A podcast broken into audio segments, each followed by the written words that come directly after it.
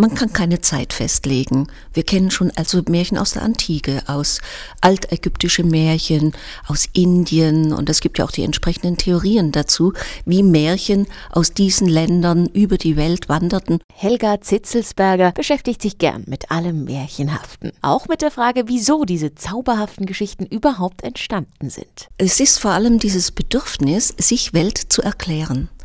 Und ähm, der Mensch hat ja ein Vorstellungsvermögen, hat ja Imaginationskräfte.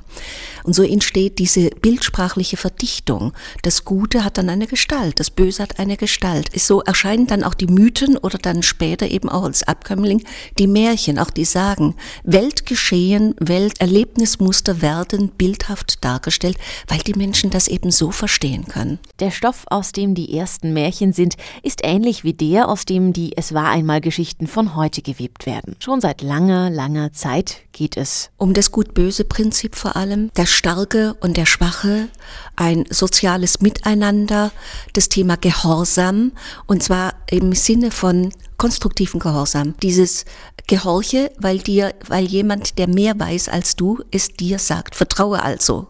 Nicht diese Vertrauensfrage. Um ein paar der ältesten Märchen zu finden, muss man ins alte Ägypten zurück.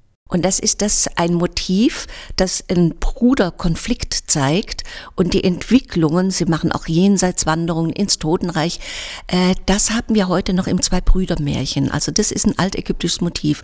Und dann eine reizende Geschichte ist der Löwe und die Maus. Und das ist natürlich dann über Aesop zur Fabel geraten und ist ein, stammt eben, wie gesagt, aus einer Sammlung altägyptischer Märchen. Über Wanderzüge haben sich die Wundergeschichten über alle Völker hinweg verteilt. Zum Beispiel wurden viele Märchen über Indien bis nach Europa überliefert. Von dort aus kamen sie über Kolonisten, Händler oder Soldaten bis nach Amerika, wo auch die Indianer schon ihre eigenen Erzählungen hatten. Eine solche Märchenvielfalt wollte natürlich archiviert werden.